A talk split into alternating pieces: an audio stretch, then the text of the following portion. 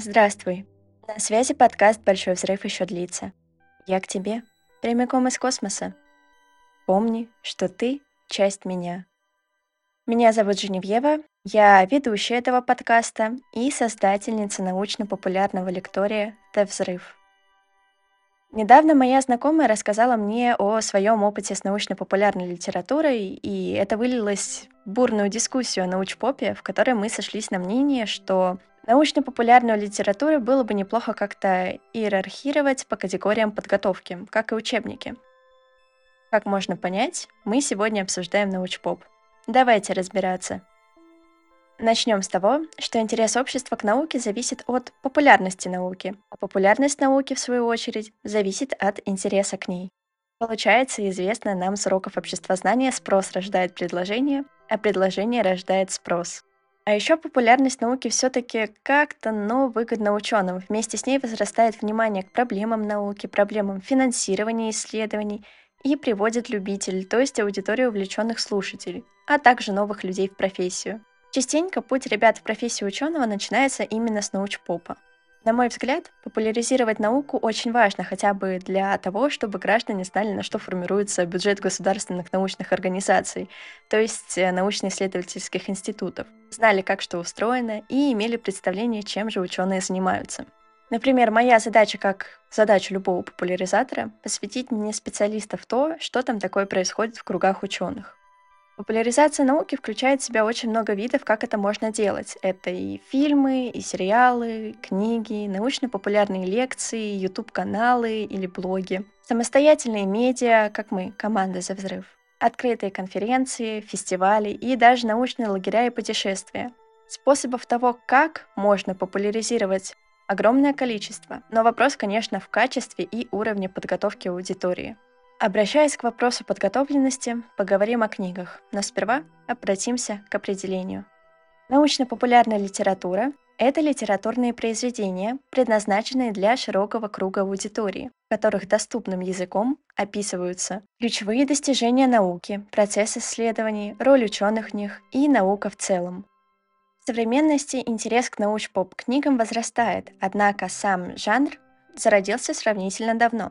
Например, написанное в стихотворной форме письмо о пользе стекла Михаила Васильевича Ломоносова. Обратимся к отрывкам.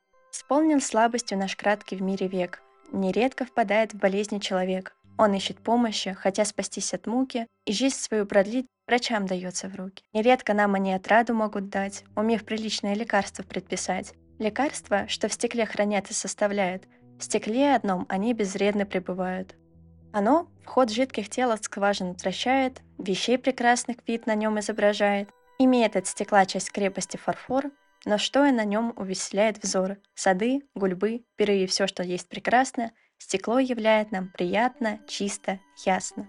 Или же в зрительных трубах стекло являет нам, калика дал Творец пространство небесам, Толь много солнца в них пылающих сияет, Недвижных сколько звезд нам ясно ночь являет, Круг солнца нашего среди других планет, Земля, сходящую круг ней луной течет, Которую, хотя весьма пространно знаем, Но к свету применив, как точку представляем. Коль созданных вещей пространство и естество, Коль велико их создавшее божество. Или, допустим, Галилеев диалог о двух главнейших системах мира, в котором подведен итог 30 лет работы, а в центре весьма сдержанная дискуссия об истинности геоцентрической и гелиоцентрической систем. Трактат Иоганна Кеплера о шестиугольных снежинках, который послужил исходной точкой для формирования и развития кристаллографии. Точного ответа на вопрос в трактате, конечно, нет, но след в научной истории и влияние на развитие науки сочинение имеет – и это произведение по праву можно считать относящимся к жанру научно-популярной литературы. Автор формулирует вопрос, как бы от читателя, и ищет вместе с ним ответ на этот вопрос, не забывая углубиться в причины. Объяснить как и почему с примерами – тот самый путь читателя от вопроса к ответу. И задаваясь вопросом, от чего форма снежинок напоминает шестиугольную звезду и каковы причины, Кеплер ищет ответы, рассматривает схожие известные структуры – горошины в стручке, пчелиные соты, зерна граната, а после высказывает читателю гипотезы и утверждения. То самое утверждение, которое Иоганн Кеплер сформулировал, ныне имеет название гипотеза Кеплера. И о ней, кстати, можно почитать в замечательной книге британского математика Иэна Стюарта. Книга называется «Величайшие математические задачи». Из названия, конечно, можно понять, что книга не только о снежинках и их форме, но для гипотезы Кеплера там выделен целый раздел. Небезызвестная история свечи Майкла Фарадея, тоже одно из научно-популярных произведений, возникших довольно давно. Сама книга представляет собой курс лекций о законах природы, который затрагивает процесс горения свечи. А Фарадей повествует, явления, наблюдающиеся при горении свечи, таковы, что нет ни одного закона природы, который при этом не был бы так или иначе затронут. Рассмотрение физических явлений, происходящих при горении свечи, представляет собой самый широкий путь, которым можно подойти к изучению естествознания.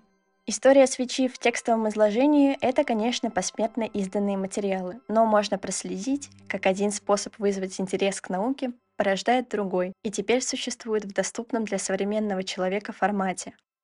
Часто бывает, что к научно-популярной литературе примыкает художественная. Возьмем, к примеру, книги основоположника научной фантастики Жюля Верна. Его считают классиком, но в своих художественных произведениях Верн обращается к научным фактам – пускай даже в фантазийной форме, но не всегда. Однако помимо научно-фантастической и приключенческой литературы, Жюль Верн также писал и напрямую научпоп. К примеру, научное и экономическое завоевание Земли или иллюстрированная география Франции и ее колоний, вполне себе научпоп того времени.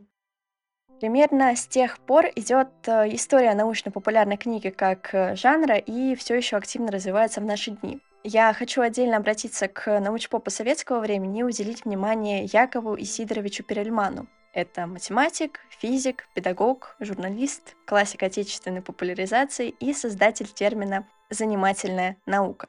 Перельман написал целую серию книг «Занимательные науки», куда входит занимательная астрономия, занимательная геометрия, занимательная физика, занимательная математика, занимательная арифметика, механика, алгебра, и занимательные задачи и опыты. И помимо них еще несколько десятков научно-популярных книг о точных науках, среди которых задачники, викторины, описание опытов и даже загадки. Акцентирую внимание, что Яков Исидорович Перельман в том числе и педагог, поэтому его произведения в некотором роде имеют структуру учебников, но, на мой скромный взгляд, это делает его книги базой, первой ступенью для погружения в определенную область науки.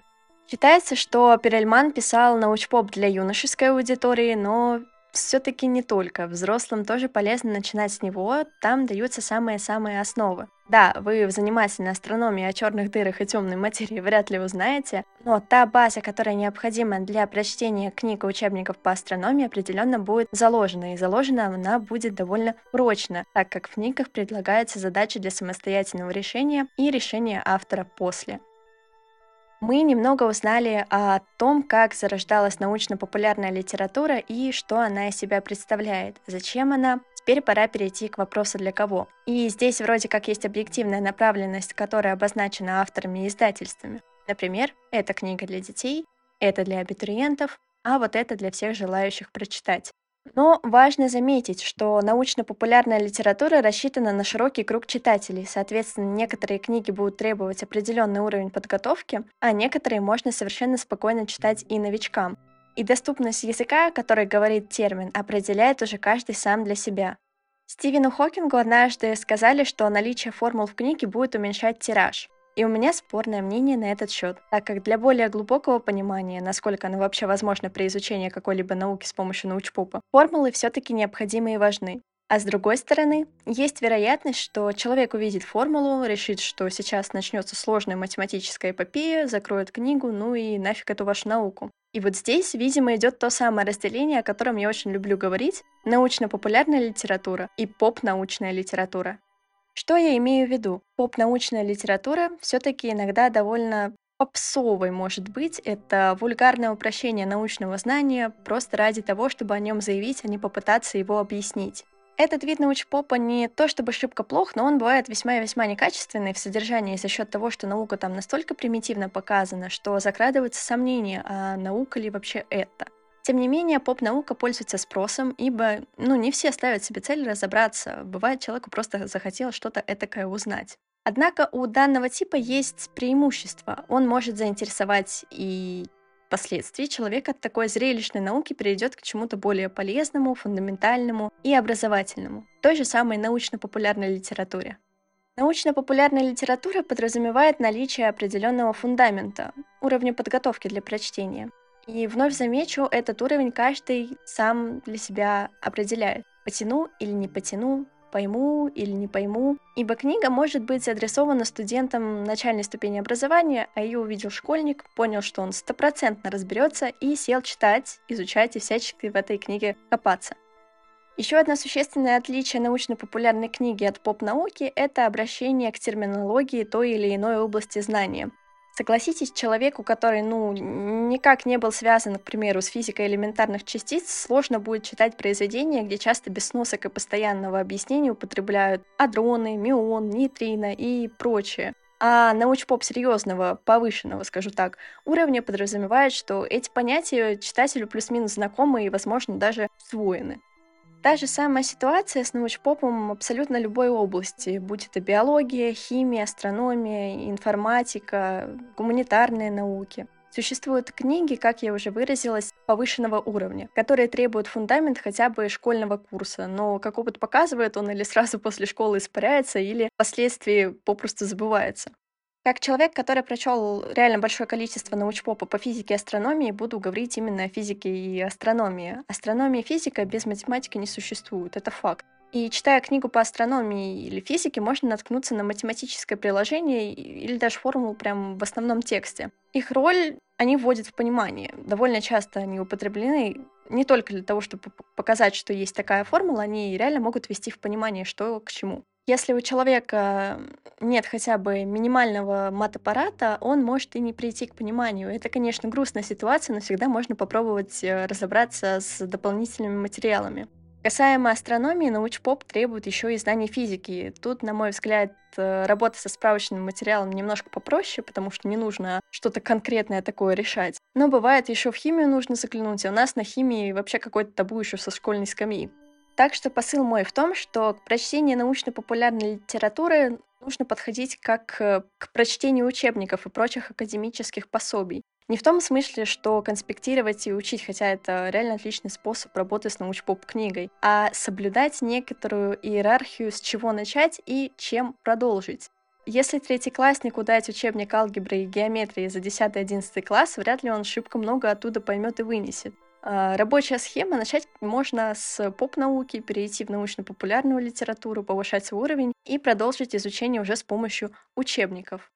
Но опять-таки, такая работа с научно-популярной литературой тоже зависит от э, запроса читателя. Он либо хочет просто почитать, либо просто что-то такое узнать, или же он все-таки хочет узнать новое и в голове это как-то закрепить. А каков итог? Научно-популярная литература действительно для широких масс, но подходить к чтению рекомендуется разумно, трезво оценивать язык автора книги, содержание книги и требуемый образовательный бэкграунд. Однако важно помнить, что научно-популярная литература не академическая, и она направлена больше на просвещение, а не образование. Для того, чтобы подробнее изучить предмет интереса, все же нужно обращаться к учебникам и специализированным книгам. А так, научпоп — прекрасный проводник в мир науки, отличный способ привить интерес к науке, завлечь в науку новые лица, которые, возможно, тоже впоследствии будут завлекать все новых и новых людей, делая профессию ученого важнее и востребованнее. А мне пора с вами прощаться. Мы договорились встречаться каждую пятницу, но с командой решили все-таки встречаться раз в две недели, поэтому stay tuned. Встретимся в следующих выпусках подкаста. Помните, что большой взрыв еще длится, и вы его часть.